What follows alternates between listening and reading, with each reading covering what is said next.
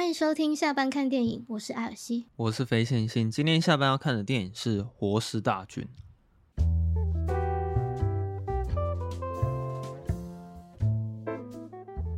你算是喜欢看活尸片的人吗？不算，我我也没有喜很喜欢看。嗯，我看的活尸片其实也没有到很多。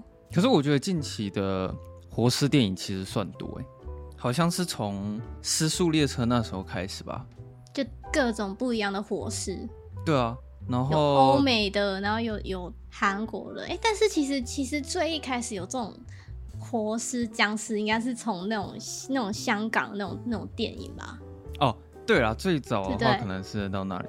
看到小时候看到那个电影台在播，就觉得很很可怕。那早期比较经典代表是那个《恶灵古堡》哦，对，你应该有看过吧？有。哎，那你对僵尸的，哎，也不是僵尸，你对活尸的定义是什么？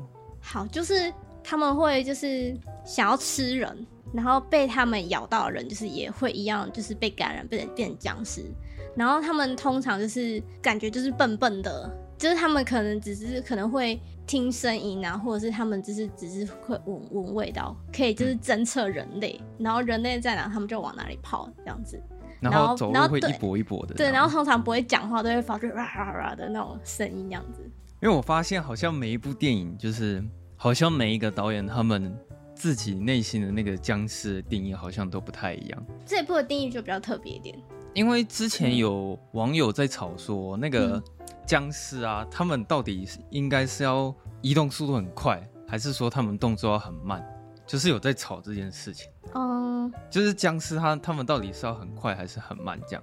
因为像。恶灵古堡的话，它那个大部分的僵尸就是比较属于那个呃叫跛行者哦，在活尸大军里面有一个给他一个名词叫跛行者，就是走路一跛一跛的这样子。对对对，像有一些僵尸，比如说像《尸速列车二：感染半岛》哈，他们那个僵尸的移动速度是可以去跑三百公尺的那一种，我不知道他们那个一秒时速大概是多少，但是《活尸大军》这部电影里面的对于僵尸的定义就蛮特别的。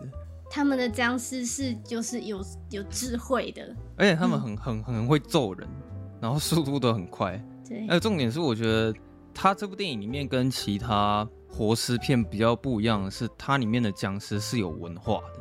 嗯，它里面不止说就只有一般的跛行者，然后他们好像也是有分那种僵尸的等级。对，他对他们的僵尸好像有不同形态。对，那他们那个最高档的那个形态。他们好像是叫做，对，他们是叫阿尔法。嗯，他那个阿尔法有算是一个首领，然后跟首领的另一半是这样说的吗？好像是首领是叫宙斯嘛，宙斯，啊，对，对对，就是那个希腊的那个天神宙斯。然后只是没想到说，居居然可以看到说他们两个之间是有感情的，而且最后他那个女阿尔法，她体内居然还有一个小孩。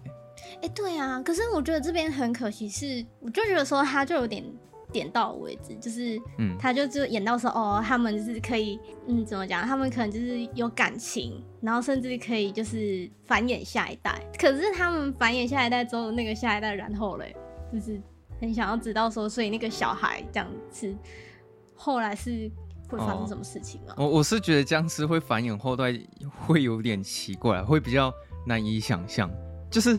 这种僵尸片虽然它里面会有感情的元素在，但是它也不可能把里面僵尸拍成像是浪漫的爱情电影嘛。嗯，其实像类似这种元素的，还有一部电影是叫《我是传奇》。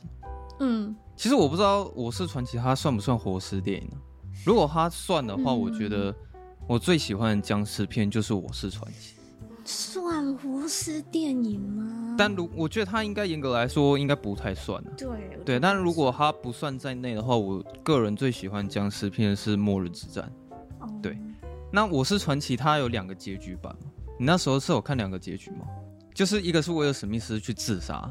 对对，然后另一个结局是它里面有一个首领，然后他他的另一半是在威尔史密斯的手上。嗯。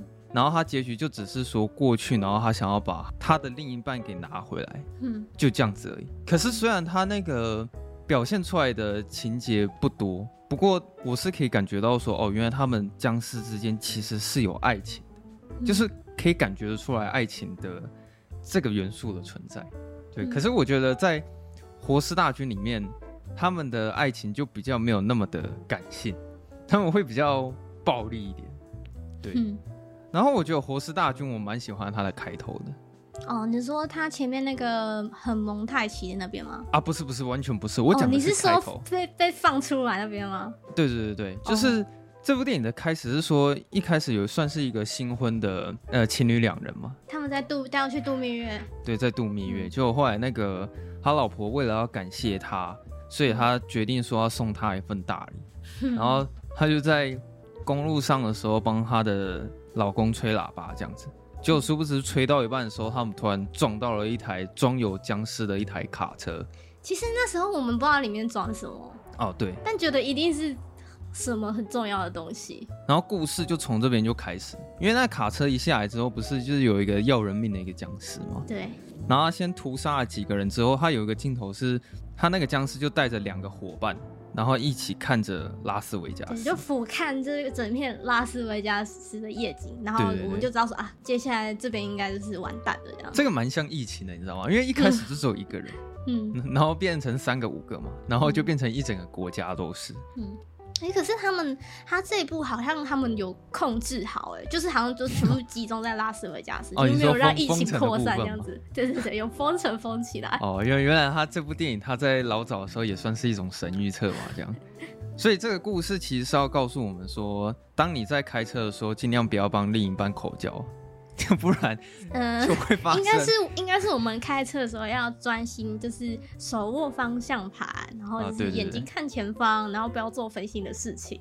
其实我觉得他在开头做的是蛮有创意的啦，嗯、因为他他的故事展开是真的，因为这件事情，然后才看到了后续的发展。然后像那个你刚刚说那个蒙太奇的那个片段啊，其实还蛮多网友都会看，就是会特别注意这一段的，因为。嗯这个应该算是查克·史奈德他本身的拿手好戏，嗯、就是他很擅长去拍这种 MV 式的开头，因为他在几乎他过往的作品里面，每一部电影他的开头都一定会有这种比较 MV 式的影像手法。这样，其实我对于他那个开头会有一个疑问是说，我觉得他整个都弄得很像夜店风格吗？还是赌城啊？还有就是赌城啊？啊，对啊，就是赌城，然后包括他那个。嗯字啊都是粉红色的这样，嗯、可是我在后面的时候好像就没有看到太多关于这个 MV 上的元素，就是我只是会有一个疑问啊，因为像我觉得小丑女那那个我觉得做得很好，你有看看过小丑女吧？嗯，有那个名字很长那一部吗？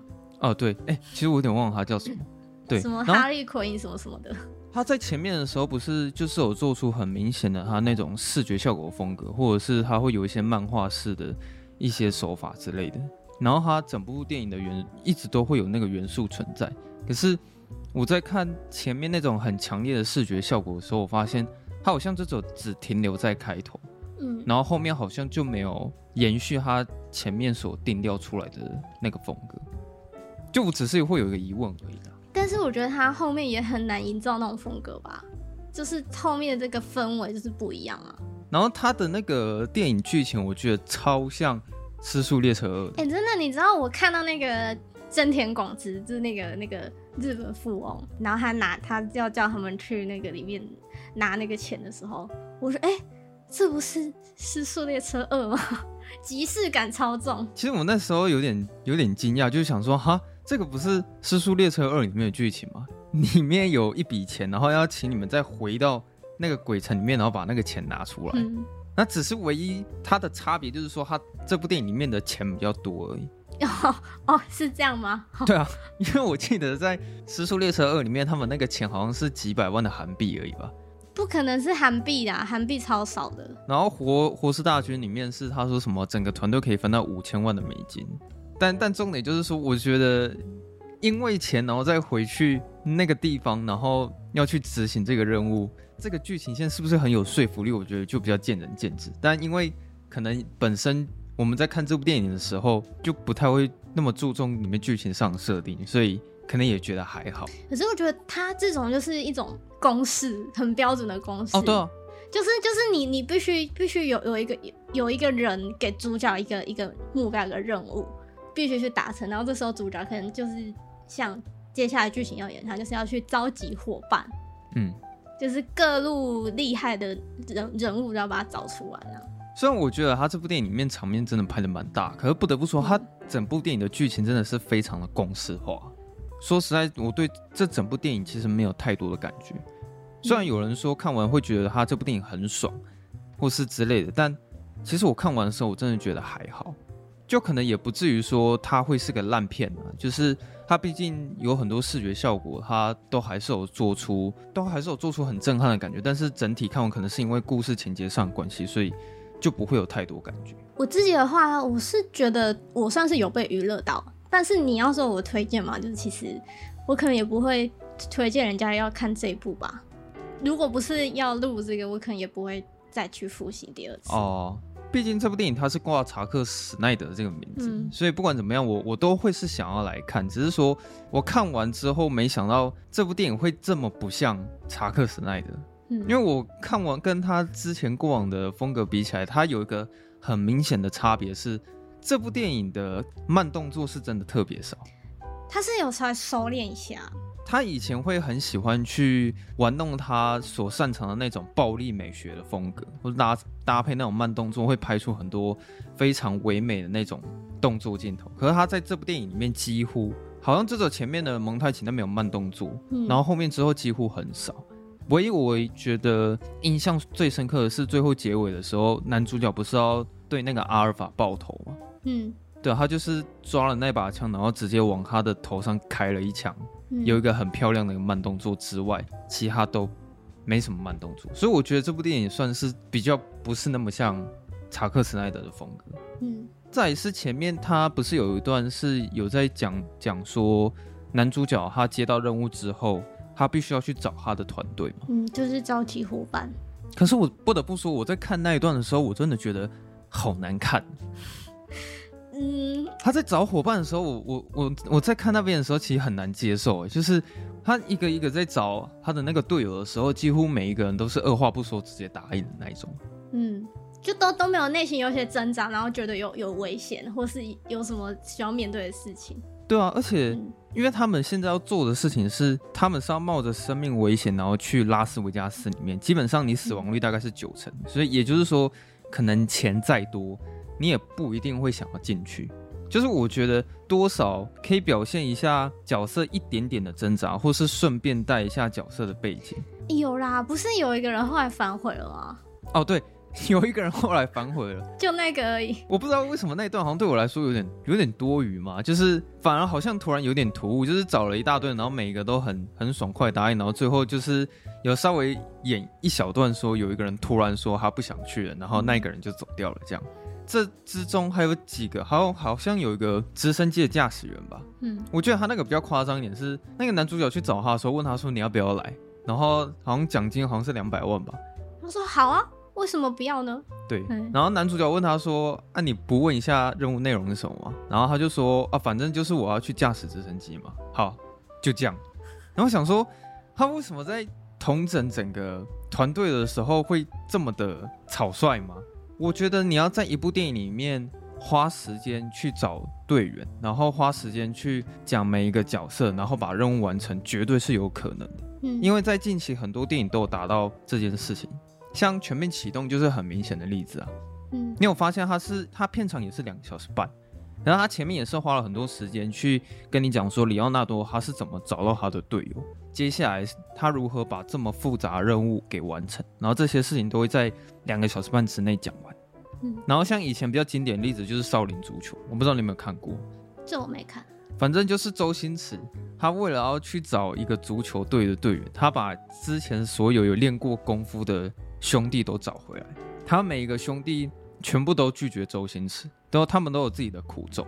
然后每一个人都拒绝之后，周星驰他会有办法把所有队员找回来的原因，就是他勾起了所有队员的一个核心角色，就是他们有一个师傅，就是他让每一个队员都想起曾经，就是还有一个。师傅存在，所以他又拉起了所有的连接，然后把所有的队友找起来。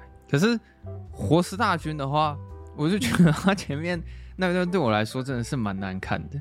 我觉得是应该要有一个很特别的诱诱因或是理由，但是他、啊、他们在这边的诱因就是钱嘛。可是这笔钱真的有值得让你付出那么多的代价，就是这样子进去吗？因为其实我觉得用钱这件事情要让大家进去，这钱这个东西本身它动机就不是那么的强烈了。嗯，那我觉得其他人要愿意加进来的话，应该要有比钱更有说服力的动机会比较好一点。其实这样硬要讲，反而我觉得他女儿要进去的动机还比较……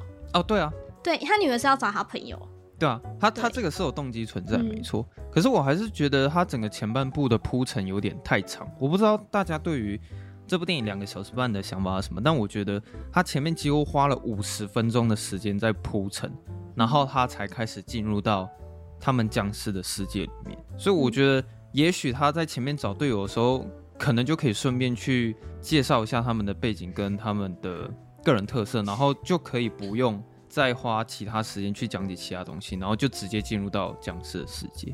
嗯。然后他们一开始进去的时候，我觉得很帅哦，就是有一个那个是叫活尸老虎吗？还是叫活尸犬？就是它有一个名字，对，它有一个名字叫什么 Valentina 吗？什么的？反正就是那个被感染的老虎。我觉得它那个设计其实还蛮帅的，而且我觉得那个视觉效果很真实。不是还有那个僵尸马吗？哦，它那个僵尸马，你知道那个马是真的吗？我知道是真的，它就是在它上面带道具服啊。哦，对对对，嗯、他他是在带那个道具服。然后他们一进去的时候，我觉得他就有表现出他们那个僵尸里面的文化存在，就是那个不是有一个女生的角色，她有讲说，其实他们是可以交流的，就但是你必须要拿一个祭品、嗯、去跟他们做一个交易。那个我还蛮喜欢这个角色，胶囊。哦，对对对，郊狼。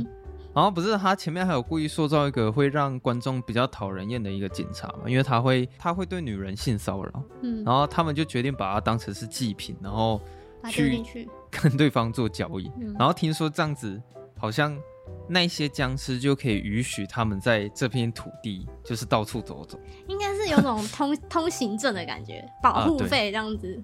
可是我觉得这样的安排也是可以啊，因为我们观众就顺便可以去透过那个祭品，然后去看一下僵尸里面的世界是什么。嗯，哎，说实在，我觉得那个阿尔法的女王其实看起来她的设计上是好看的。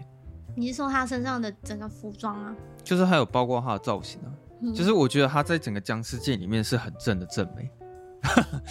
难怪会受到那个王的青睐。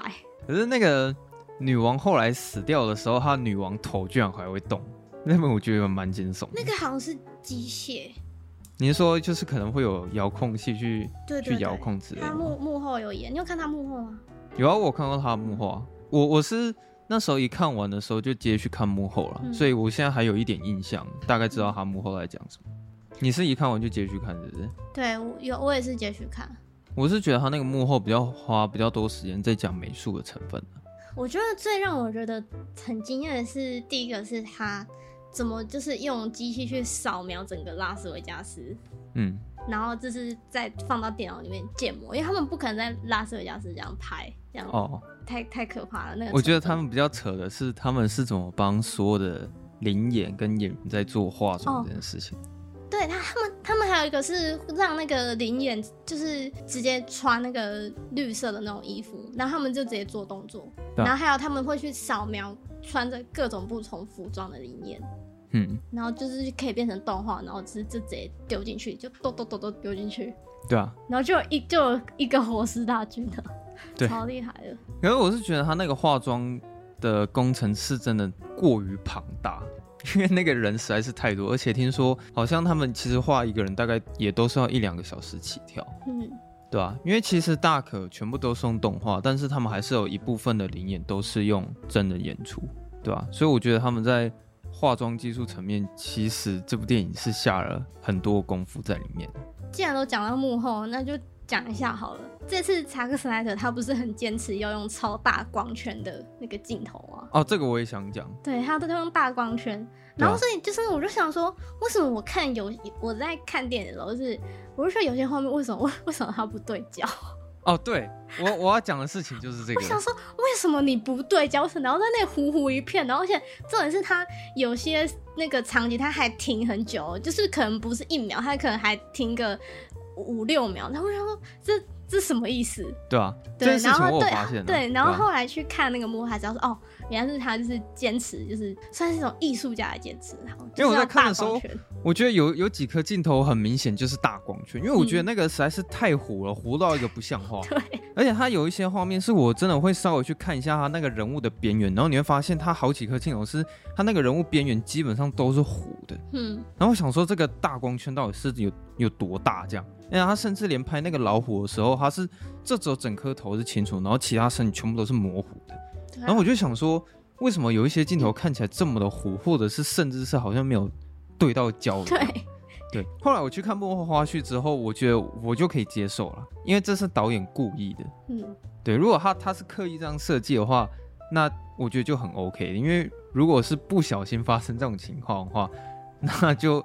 会比较搞笑一点，那也太糟糕了吧？如果是不小心的话，对啊。但总之，你在这部电影里面看到有一些比较有一点迷焦或者是模糊，那个都是导演他故意这样去设计。而且我看到我看他幕后花絮，他还有讲说他的镜头是在 eBay 上面买的，那就 哇！我记得他那个翻译好像有把它去掉吧？这个电影导演镜头是在 eBay 买的。那你在看这部电影的时候，有觉得他很感人吗？嗯，坦白说，完全没有。啊，我也是。我觉得他在那个角色的营营造上，就是我觉得就是很没办法带入啊，就没有共鸣。可是它里面有一个地方，其实我心里有一点有一点点感动，是应该是他爸爸跟女儿那边吧？呃，我不是要讲这个，啊、不是那边。是他前面的时候，你记不记得有一个女性的角色，她是叫做钱伯斯？她在那个大楼里面，她跟很多僵尸对抗，可是她最后自我牺牲。就是有一个女性角色，她被了一一大堆的僵尸包围，然后她一直设法想要逃出去。然后她有一个金色卷发的一个男生，他他们两个算是一对情侣。哦，你是说网红二人组？对对对对。然后后来那个他真的逃不出去了，然后那个女生就说：“你不要管我，你们就赶快离开这里吧。”就是一定要演这种。对，你们走，快点走，不要管我。他那时候其实没有马上离开，他一直看着他，然后。嗯我觉得那边有点感动的是，他有做出一个动作，是说他突然往他那边开了一枪，可是那个男的开枪并不是为了要杀死他另一半，他开枪是直接开在他那个女生她背后背的那个邮包里面，嗯，然后他就把整个地方都引爆，然后他就是开枪炸死自己的另一半，然后跟其他所有的僵尸，嗯，就那边我觉得有稍微让我觉得说，哦，好像还蛮感动的，对。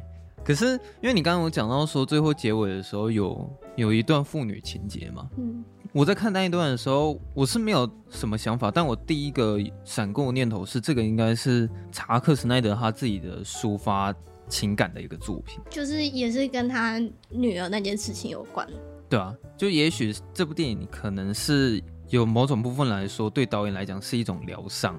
嗯，对啊，因为毕竟他前阵子他女儿自杀嘛。嗯。最后结尾你是看到说父亲被女儿杀死，那活下来的是女儿，死去的是父亲，所以我觉得有没有可能是最后父亲在讲的那些话，有点像是查克·史奈德他自己本身也想要讲的一些话。嗯，就其实我个人比较沉重的，反而是在导演这一块上面，因为我觉得在看结局的时候，是真的很可以很深刻感觉到说导演他可能之前那种失去亲人的痛苦吧。嗯。我也觉得整部片最爽的也是结尾的时候了，因为你还记不记得他们最后最后一集是他们那个整个开着直升机，然后把所有人都带走，然后有一个阿尔法在直升机上面。可是哎、欸，你知道那边他们那时候终于就是要上去直升机那边的时候，然后不是在那边迟迟不上去吗？对啊。然后阿尔法不就追上来吗？哼，我那时候真的是对着我的电脑大喊：“快点上去啊！”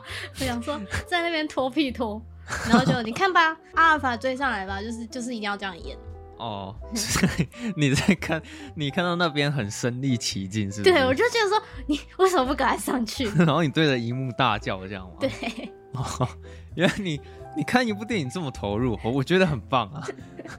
没有，我没有，因为我只是我前面已经被那个女儿烦到很烦了。就是我觉得她这个女儿这个角色，我也知道她是必须要存在来，就是触发这些事件嘛。可是我觉得说她实在是太……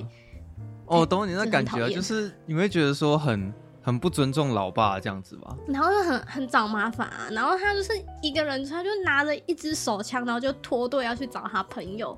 嗯，还不是一样，还要等他爸来救他。哦，对，哎、欸，你知道其实像这种电影里面角色，其实他们都会乱跑。那重点是。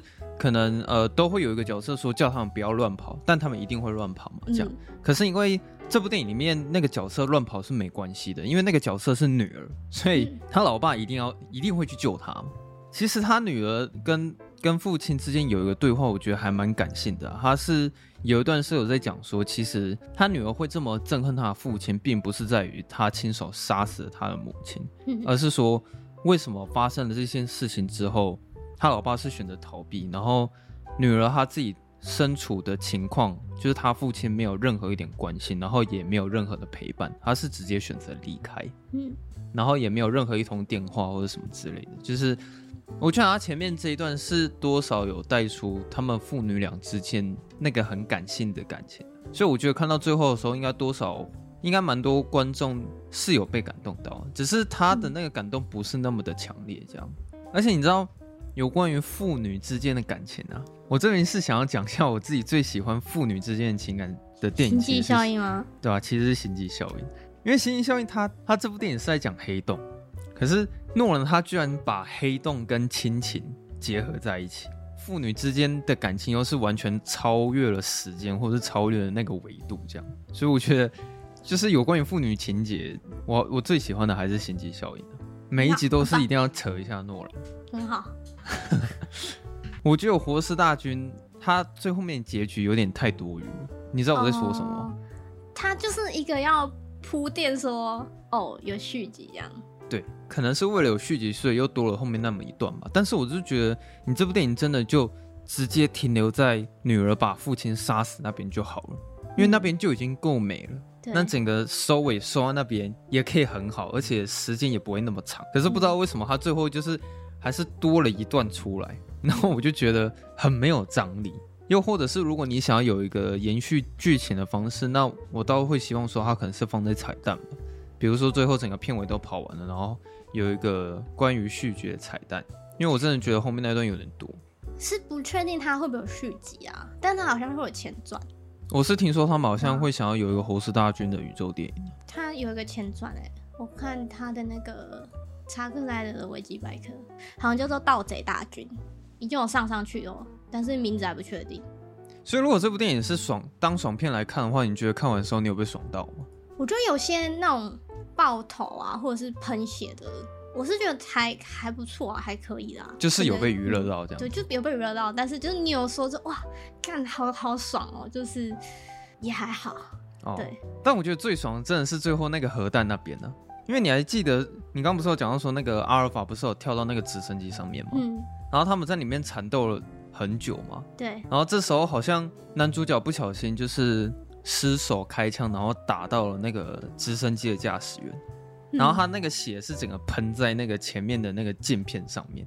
就那边有一个镜头我蛮喜欢的是，他那个女驾驶员啊，她就伸手去擦擦干他前面血迹的镜片，然后他把那个血迹擦干之后，他看到的画面是有一颗核弹就这样慢慢的浮起来，然后越过整个直升机之后，然后直接砸在。整个拉斯维加斯上面，然后因为那个核弹的爆发力不是很强嘛，嗯、然后它那个整个那个冲击波冲到整台直升机的时候，到最后就是整台直接坠毁，然后所有的零件就完全爆开来。我觉得我看看完最爽的是那边，嗯，其他就比较还好。总体来说，我就是希望说《失速大》呃不，《活尸大军》这部电影它的片长真的是可以再短一点，没有关系。我看，我看很多人都说，就是会一度看不下去。坦白说，我有暂停个几次啊。哦，是啊。嗯，对。哦。很暂停去上个厕所，是拿历史这样子，再回来继续看。因为我就觉得，比如说前面可能铺陈的时候可以短一点啊，就更快进入到拉斯维加斯啊，后面的结局可以可以剪掉啊。对啊，我觉得就是整体可以再紧凑一点，大概就这样吧。这边再顺便提个幕幕后，就是你知道演那个开飞机的那个驾驶的那个，他是一个人在绿幕演的吗？什么意思？他在绿幕前面开开直升机？不是，就是本来的那个驾驶员的那个角色是一个男男的，嗯，然后但是他就是后来被爆出就是有性骚扰的，就是事情这样子，然后演员被撤换掉，对，演员被撤换，然后换成现在这个，哦，所以他几乎都是在绿幕里面演的。哦，然后再后来再 key 上去，对，这个幕后有讲哦。这个幕后没有讲。哦，我难过，想说我怎么没看到这一段？我是查查资料查到了，嗯，我觉得蛮蛮厉害的，就是，嗯，你其实应该是看看不太出来啊。哦，对啊，是看不太出来啊。但就觉得，哎、欸，其实这样也蛮聪明，因为他他们后来到那个鬼城里面的时候，就不是就是，哎、欸，你直接上去飞机那边，嗯，所以他就在上他就只需要一个人演，所以他很比较少跟其他人的对手戏。哦，对啊。可是我听说他这部电影的剧本好像是从二零一零年的时候就已经在开发了。没有，二零零七年啊。哦，剧本是从二零零七年就开始在写，是不是？嗯。电影的开发始于二零零七年啊，他真的是蛮长。维基百科写的，这经历了将近十几年的的这个经历，终于是诞生了这部电影。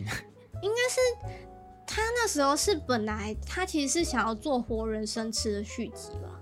哦，他就是有这个感，可是就是好像也是跟华华纳那边好像很多拉扯啊，这样很多问题，然后后来就是哎。欸 Netflix 爸爸出来来来这边做做这个样子，我是觉得有点可惜啦，就是他的美术跟视觉真的是没话讲，嗯，对吧、啊？但就是他整整体的剧情比较单纯一点，我觉得是、啊、就是真的差的就是剧情跟角色，嗯，他就是如果如果再更有一些角色，就是让我们就是可以真的是很同情他，就是可能死掉的时候。因为其实我觉得它里面有一些元素是是不错的，因为我在看到最后他们父女情节的时候，我觉得前面可以去抓住父女情节的这个元素，然后再把它讲深刻一点。因为毕竟僵尸电影比较不常会讲这一块。那《活尸大军》它跟其他僵尸片不一样的是，它里面有在讲父女情节这件事情。那我觉得它也许讲深刻一点的话。结局我可能会被感动到。也可是我想到，如果你要说有讲僵尸片的父女情节，那《失速列车一》就是了。哦，就是也是老爸跟女儿。对呀、啊，他也是爸爸，然后带他的小女小女儿。然后一开始那个爸爸他是那种就是比较自私、很自私自利的一个商人。嗯。然后带着他他女女儿这样子，然后可能也是夫妻也是离异。哦，对耶，我想起来了。对啊，然后后来在过程中，他不是就是。被遇到了这些人，然后就是他不是慢慢感化嘛，然后后来他自己不是也是感染到，oh. 然后就是到后面就观众哭到不行这样子。啊，好像有点像，对不对？嗯。啊，那活尸大军就没有比较特别。那那说实在，他他的那个剧情其实都还蛮老梗的。就以剧情上来说，他其实没没有什么没有什么创新，应该说就真的比较了无新意了。就就是，如果是当当个娱乐片来看的话，倒也还好。但如果是看剧情的话，可能就比较失望一点。不过说实在，如果《活尸大军》它会在电影院上映的话，我是会想要在电影院看的，因为视觉啊，它的视觉。对啊，就是我觉得它这一块是真的做的还不错。就是如果它是有在电影院上映，我是会想要在电影院里面看这部电影。以娱乐性的效果来说，它还算它还算蛮好玩的啦。嗯，大概就这样吧。这一部就是蛮两极的啦，嗯，应该是说 他那个导演的每一部作品都很两极，那就这样喽。好，嗯嗯，那我们下周二下班见。怎么了吗？哦，怎么了？怎么了？没有啊，就是呃，最近就是都不能去电影院嘛，对，对不对？对，对，所以，所以我们就是可能近期就是会分享一些旧片，对，哦，分享一些比较。没有那么新的电影，那分享这些旧片有什么理由吗？没有，就是想分享就分享，哦、就是这么任性。啊、算是纯粹我们自己想看，或是我们自己非常推荐的电影呢、啊。对，然后我觉得如果有一些听众想要听我们聊什么电影啊，或是有什么也想要分享的话，是也可以跟我们讲，私讯我们，在我们任何可以留言的地方帮我们留言，对、嗯、我们就是可能就会讲啊。对，可能好了，欢迎欢迎大家来点歌啦，好不好？点歌吗？对，哦、那就先这样了。嗯，那就是也是大家待在家，勤洗手，戴口罩。然后我们今天就这样子吧。好，好，我们下周二厦门见。拜拜。